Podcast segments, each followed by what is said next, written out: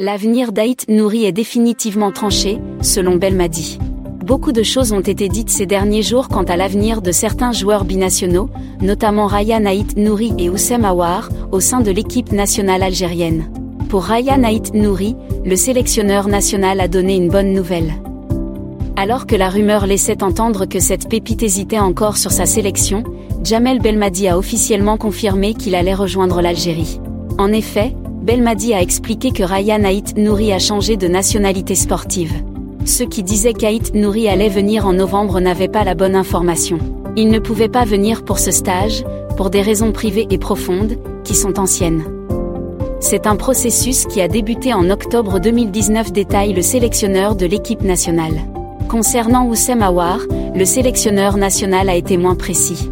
Beaucoup de choses ont été dites concernant Aouar, et il y a eu beaucoup d'informations non fondées, a-t-il dit.